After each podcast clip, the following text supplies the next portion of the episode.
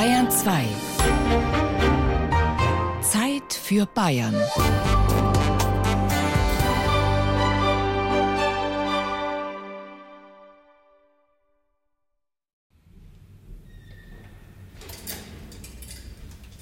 Manchmal, wenn du dann so oft beim Einzügen bist, also da steigt der Rauch so direkt in den Tee und dann riechst du so und denkst du so, also das ist normal.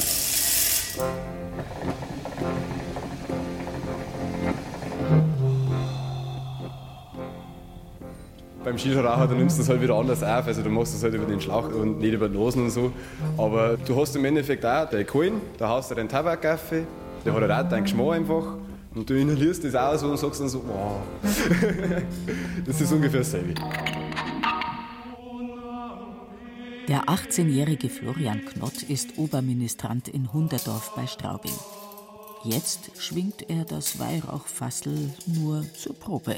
Ich habe angefangen mit Nein und jetzt bin ich 18 und dann bist du halt wirklich da so weit, dass du sagst, oh, ich möchte das Weihrauchfassel machen. Da bist du der Größte dann an dem Tag und du machst das Fassel, gehst wirklich ganz vorne rein und da bin ich echt stolz auf mich selber, dass ich dann das so weit geschafft habe, dass ich dann immer als Erster reingehen darf. Das ist ein schönes Gefühl, auf jeden Fall. Zu seinem Leben gehört das Ministrieren genauso wie die Shisha-Lounge in Straubing, wo er sich mit seinen Freunden trifft. Ich gehe in die Shisha-Lounge aus Gemütlichkeitsgründen einfach. Ich bin zwar ein Typ, der gerne abfeiert, aber ich bin dann auch wieder so weit, dass ich sage, ich möchte mit den Gruppen beieinander sitzen und einfach wegen ratschen. Wir haben ja meistens so 15, 20 Leute. Da ratschst du halt immer mit dem, dann mit dem, dann mit dem und dann bist du halt einfach so gemütlich beieinander und deine Freunde halt dabei. Weil wenn du in der Disco bist, da kannst du nicht miteinander reden. Da musst du ja oblieren. Das Gotteshaus und die Shisha-Lounge. Zwei Welten. Für Florian ist das völlig normal. Gott ist ihm wichtig. Weil es einfach so ein Halt ist, wo du dann festhalten kannst. Wenn du irgendwie traurig bist oder wenn du einen komischen Kopf hast, dann sagst du, jetzt rede ich mal wieder mit dir. Für mich ist das einfach so ein richtig schöner Halt. Den mega die eigentlich andere auch vermitteln, aber wenn die das nicht glauben, dann glauben die das nicht. Also da kann man echt nichts machen.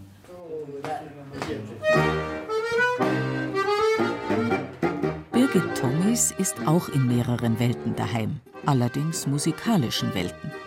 Sie kommt aus der traditionellen Volksmusik, hat aber auch schon im klassischen Orchester und in Jazz-Big Bands gespielt, bis hin zu Techno, Rap und Hip-Hop. Ich bin noch relativ schnell, dass ich sage, ah, das gefällt mir jetzt brutal, unglaublich, aber wenn ich am nächsten Tag dann wieder mit einer anderen Gruppe unterwegs bin, dann gefällt es mir da auch brutal. Also von daher bin ich so ein bisschen überall daheim.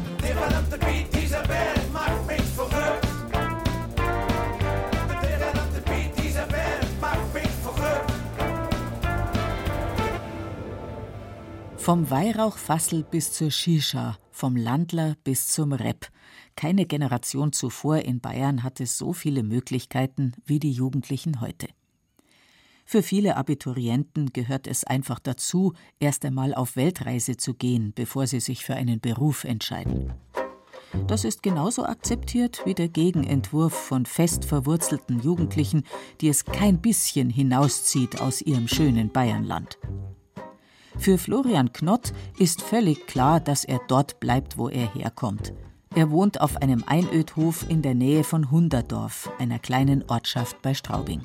Ich möchte nirgendwo in der Stadt, ich möchte nicht ins Dorf, aber ich möchte daheim bleiben. Einfach daheim bleiben, wo alles so ist, wie es sich gehört. Und da meine Familie aufziehen, meine Kinder aufziehen, ein Haus bauen. Also wenn es natürlich finanziell ist, so hier habe, wie ich es mir vorstelle, dann habe ich mein eigenes Haus, da lege ich mich dann auf meine Couch oder auf mein Bett und sage so, jetzt habe ich es geschafft, was ich wollte. Das sind so Ziele, wo ich eigentlich habe für die Zukunft. Der 18-jährige Florian Knott ist schon jetzt ziemlich zufrieden mit seinem Leben. Seine Ausbildung als technischer Produktdesigner macht ihm Spaß. Er konstruiert Lastwagenanhänger in Straubing und hat seinen Traumberuf gefunden.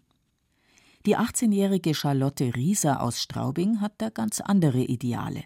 Nach dem Abitur hat sie ein knappes halbes Jahr in Nepal in einem Kinderheim gearbeitet. Jetzt will sie Kunst studieren, weil Zeichnen und Malen ihre Leidenschaft sind. Wie wichtig ist ihr ein guter Job? Das ist mir bis jetzt noch egal. Schauen wir mal, wie lange, aber bis jetzt ist mir noch egal. Da findet man schon irgendwie seinen Weg. Ich habe mal so einen Philosophen in Nepal getroffen, der hat zu mir gesagt, ich soll einfach nur das machen, was mir gerade einfällt, weil man findet immer irgendwie seine Sachen. Ich fange jetzt einfach mal das an zum Studieren, weil das interessiert mich echt und das macht mir echt mega Spaß und ich mag da unbedingt was lernen. Und ich weiß, dass ich damit glücklich wäre. Charlotte wollte im Gegensatz zu Florian schon immer hinaus in die Welt, andere Kulturen und Menschen kennenlernen. Man ist viel offener geworden dadurch und man ist sehr gestärkt daraus vorgegangen, weil man ist irgendwie auch selbstbewusster geworden. Man hat ganz andere Werte gekriegt. Man schätzt plötzlich das Leben, das man da bei uns hat, zum Beispiel, dass man einfach eine warme Dusche hat oder ein Haus, wo man wohnen kann und einen Kühlschrank voll und dass man auch in einen Supermarkt reingehen kann, wo wirklich alles ist und nicht drei verschimmelte Tomaten oder irgendwie sowas. Das schätzt man einfach viel mehr wert. Die Zeit in Nepal hat die junge Frau aus Niederbayern geprägt. Sie hat gelernt, dass man auch mit wenig glücklich sein kann. Ein Beruf, der ihnen Spaß macht, das ist das Wichtigste für neun der zehn Jugendlichen, die in diesem Feature zu Wort kommen. Florian Fuchs, Freund und Ministrantenkollege von Florian Knott, hat noch keine Idee, was er mal werden will. Beruf, Job, soll Spaß machen. Und ob ich dann jetzt seit 5000 im Monat verdiene oder gerade 2000, das sage ich jetzt vielleicht, das sind zehn Jahre anders. Aber jetzt bin ich nur der Meinung, solange mir der Beruf dann glücklich macht, ist genau der richtige für mich. Die 19-jährige Anna Roth, Freundin der Nepal reisenden Charlotte, studiert Englisch für Lehramt Gymnasium und Schulpsychologie und hält den finanziellen Aspekt bei der Berufswahl auch für zweitrangig. Ich finde schon, dass der Beruf wichtig ist, den man dann hat. Weil es ist doch ein Teil von einem selber und es muss einen einfach doch erfüllen und irgendwie glücklich machen. Freilich, irgendwann hat man vielleicht Kinder und geht nicht mehr so oft arbeiten. Vor allem jetzt ich als Frau habe das eigentlich schon vor, dass ich dann daheim bin. Aber irgendwann sind die Kinder doch erwachsen und man geht doch wieder in den Beruf. Und dann muss das schon was sein, was einen einfach glücklich macht, wo man jeden Tag gern aufsteht und hingeht. Also mir ist es schon sehr wichtig, dass ich was mache, was mir wirklich Spaß macht. Auch Patrick Jipp, Freund von Anna und Charlotte, hat sich einen Beruf ausgesucht, von dem er hofft, dass er ihn glücklich machen wird. Nach seinem freiwilligen sozialen Jahr in einer Einrichtung für psychisch kranke Menschen wird er Psychologie studieren. Aber ihm geht's bei aller Erfüllung im Beruf auch ums Geld.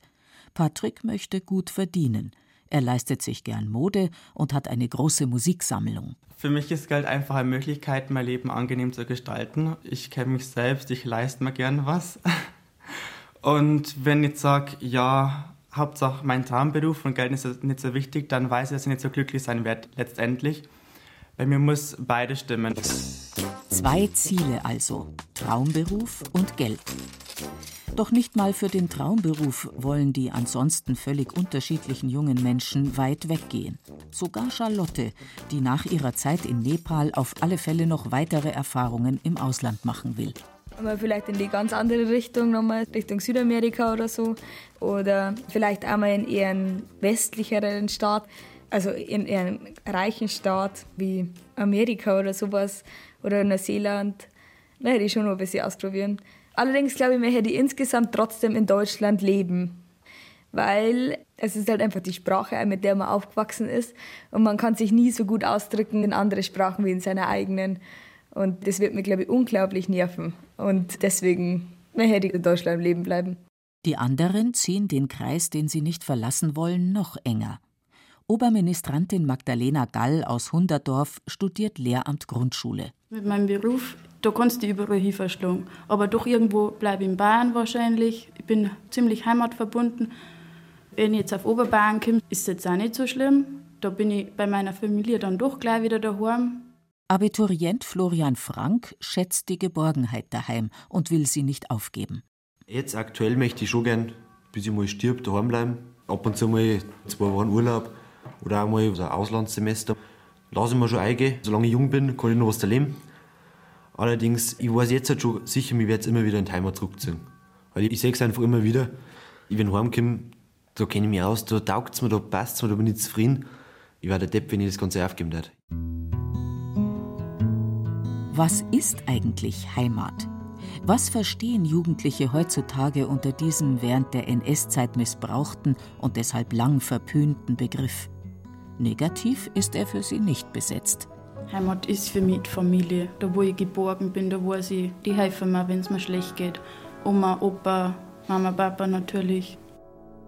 Heimat ist einfach der Ort, wo ich, wenn ich mal länger weg bin, wo ich sage, da freue ich mich drauf, dass ich wieder heimkomme, die Gegend, wo ich die Leute kenne, wo ich mich mit denen verstehe, wo man auch mal sagen kann, so, wenn ich ihn in der Früh am Gartendeal triff, ein wenig schmatzen kann. Für mich ist Heimat kein Ort, sondern eigentlich nur meine Familie, quasi da, wo mein Herz wohnt. Heimat ist für mich eigentlich Bayern und die bayerische Mentalität. Da spricht man alle ungefähr den gleichen Dialekt, hat man so ungefähr die gleichen Ansichten und man ist halt nie geografisch, sage ich mal, weit von der ursprünglichen Heimat entfernt, wo man da eben aufgewachsen ist. Deswegen ist für mich Bayern die Heimat an sich. Ein bodenständiger Heimatbegriff. Einig sind sich die jungen Leute auch darin, dass Dialekt und Tracht zur bayerischen Heimat unbedingt dazugehören. Letztes Wochenende war ich in Minga, der bayerischen Landeshauptstadt. Da bin ich am Marienplatz gestanden. Du hörst wirklich kein einziges Wort bayerisch mehr. Und das muss ich wirklich sagen, ich bin mir fremd vorgekommen. Und es ist einfach kein schönes Gefühl, wenn du weißt, ich bin in Minga, ich bin in Bayern, aber alle laufen so umeinander mit ihrer hautenger Jeans, sogar die Burma, und schmerzen alle Hochdeutsch, wo ich mir denke, nein, das mag ich nicht. Da kommen wir mir fremd vor. Wenn wir alle gleich warten, statt der Lederhosen alle Jeans, alle sprechen Hochdeutsch, ja, dann unterscheidet sich der Hamburger nur von Bayern und Berliner und Schwaben zum Beispiel unterscheiden sich nur, das mag ich nicht. Weil sind wir alle Menschen, alle gleich, aber andererseits, man muss sie unterscheiden können. Und da gehört halt zu sagen, wie Dialekt oder Lederhosen oder so, das, das gehört zu uns Bayern dazu und das sollte man auch nicht hergeben. Abiturient Florian Frank trägt seine Lederhose nicht nur zur Volksfestzeit und auf seinen Dialekt ist er stolz. Der angehende Psychologiestudent Patrick ist da zurückhaltender. Ich finde, die bayerischen Bräuche sowie Dialekt, Dirndl sind wichtig, weil die Gemeinschaft bilden, weil man dadurch was hat, was Gleiches zwischen Menschen. Allerdings würde ich es eher so beschränkt sehen. Also in der Familie zum Beispiel innerhalb spreche ich automatisch bayerisch, will ich gar nicht anders sprechen oder unter Freunden. Aber kaum bin ich auf der Arbeit oder in der Stadt, spreche ich automatisch Hochdeutsch und will auch nicht anders sprechen, weil es mir sonst peinlich wäre weil der bayerische Dialekt eher dazu neigt, dümmlich zu klingen.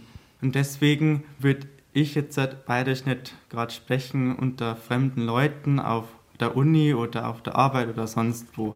Dümmlich klingt bayerisch für Schulpsychologiestudentin Anna Roth gar nicht. Sie ist dabei, sich an beide Sprachen, bayerisch und hochdeutsch, zu gewöhnen. Ich bin jetzt in München und da ist es wirklich ein wenig anders als es da bei uns in Niederbayern. Ich werde fast täglich darauf angesprochen, ach, du hast aber einen süßen, unaufdringlichen Dialekt, wo kommst du denn her? Und ich sage dann immer ganz stolz, aus Niederbayern. Und ich verfalle dann auch oft, wenn ich da mit den Münchner Leuten unterwegs bin, in so ein komisches, münchnerisches Hochdeutsch. Aber ich bin eigentlich stolz drauf, wenn mir jemand drauf anspricht, weil das bin halt ich, so bin ich halt. Und so komme ich her und ich identifiziere mich damit. Und ich finde es einfach schön, wenn man den Dialekt hat und da irgendwo seiner Heimat irgendwo treu bleibt. Zu dieser Vorstellung von der bayerischen Heimat gehören nicht nur Dialekt und Dirndl, sondern auch die Volksmusik. Birgit Tommis erinnert sich daran, dass sie als Schülerin gern aufgezählt hat, dass sie im klassischen Orchester und in der Big Band spielt und im Chor singt. Die Volksmusik hat sie früher nicht so geschätzt. Heute ist das anders. Inzwischen haben wir halt so einen Heimattrend und alles ist Heimat und das und äh, Rückbesinnung und Tradition und alles Mögliche, dass das schon richtig cool ist eigentlich, wenn man sagt, hey, und ich spiele Volksmusik. Ich stehe da schon dazu.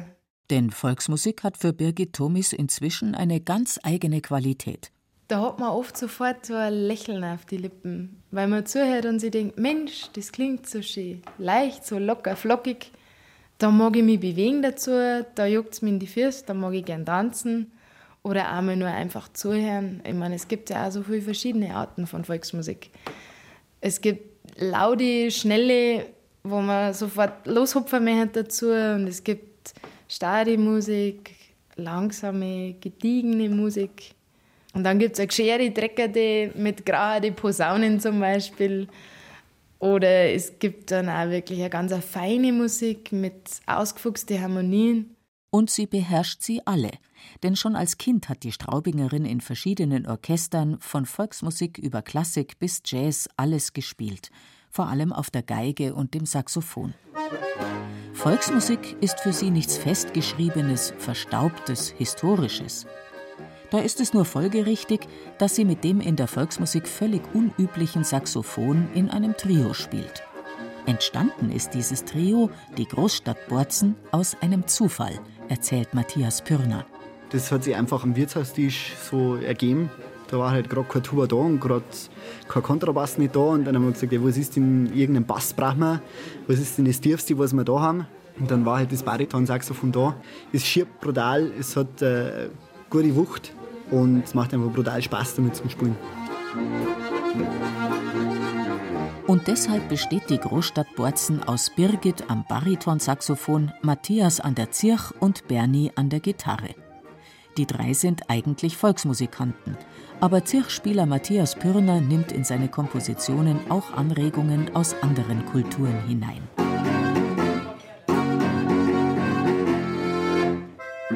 Den Gästen beim Wirtshauskonzert in der Gaststätte Unterm Rhein in Straubing ist es vollkommen egal, ob die drei traditionelle Volksmusik oder Weltmusik spielen.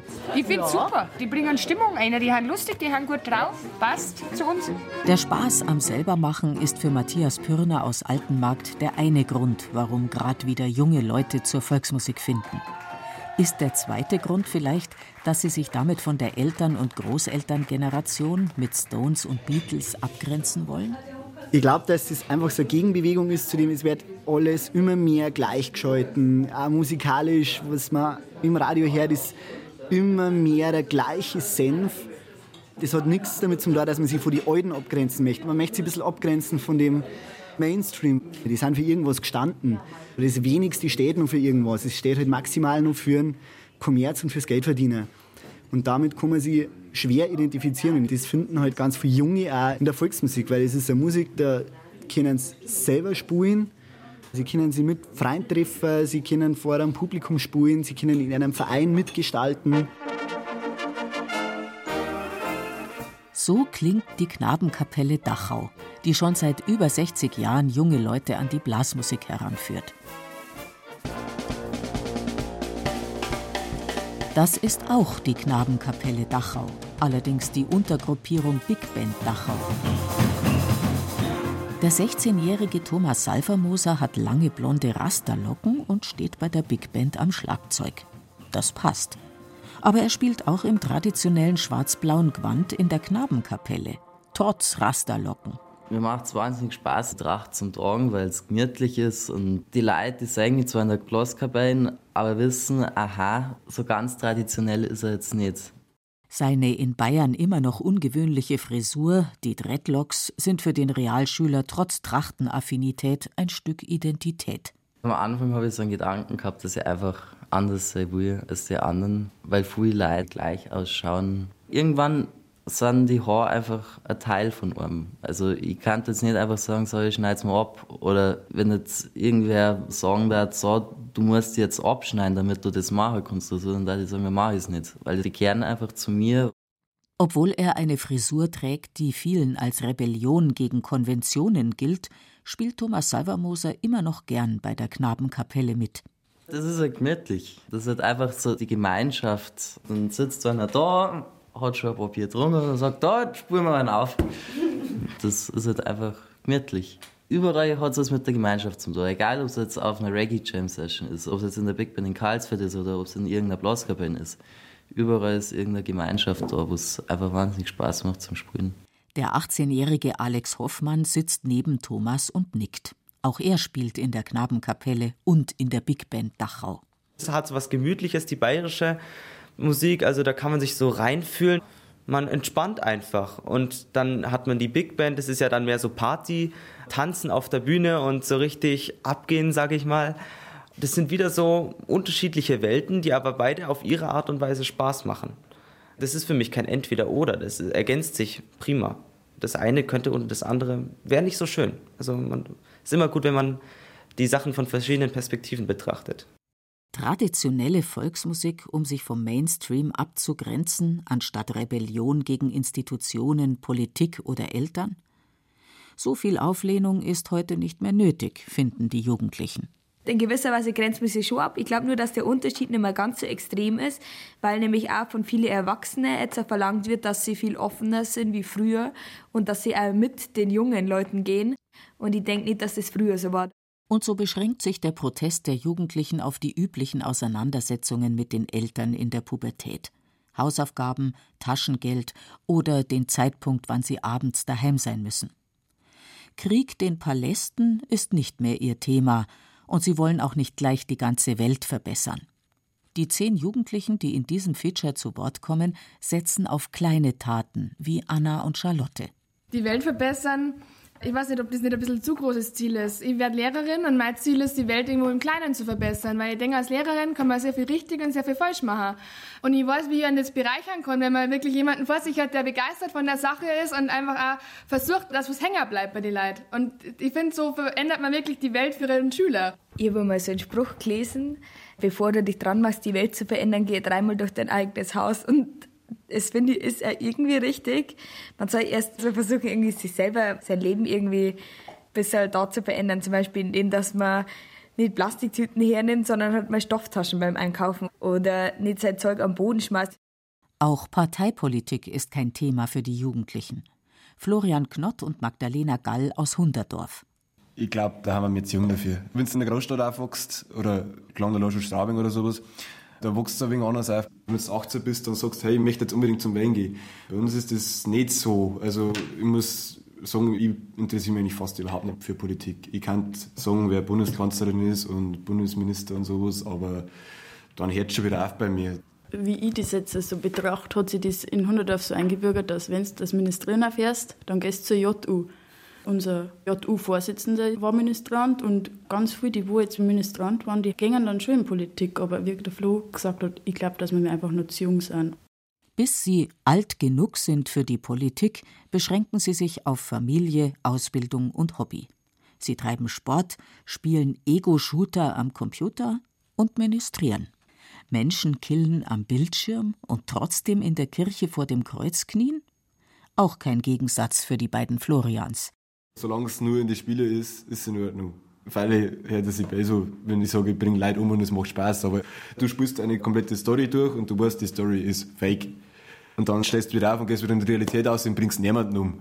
Das ich halt mit dem christlichen Glauben dann eigentlich, auf das ich nichts zum da. Das ist so Spur einfach. Man ist einfach mal sauer, egal wie gut man als Christ ist, das kann man nicht vermeiden. Ein Sechser rausgekriegt, ja, scheiße gelaufen, sage ich jetzt mal ganz blöd.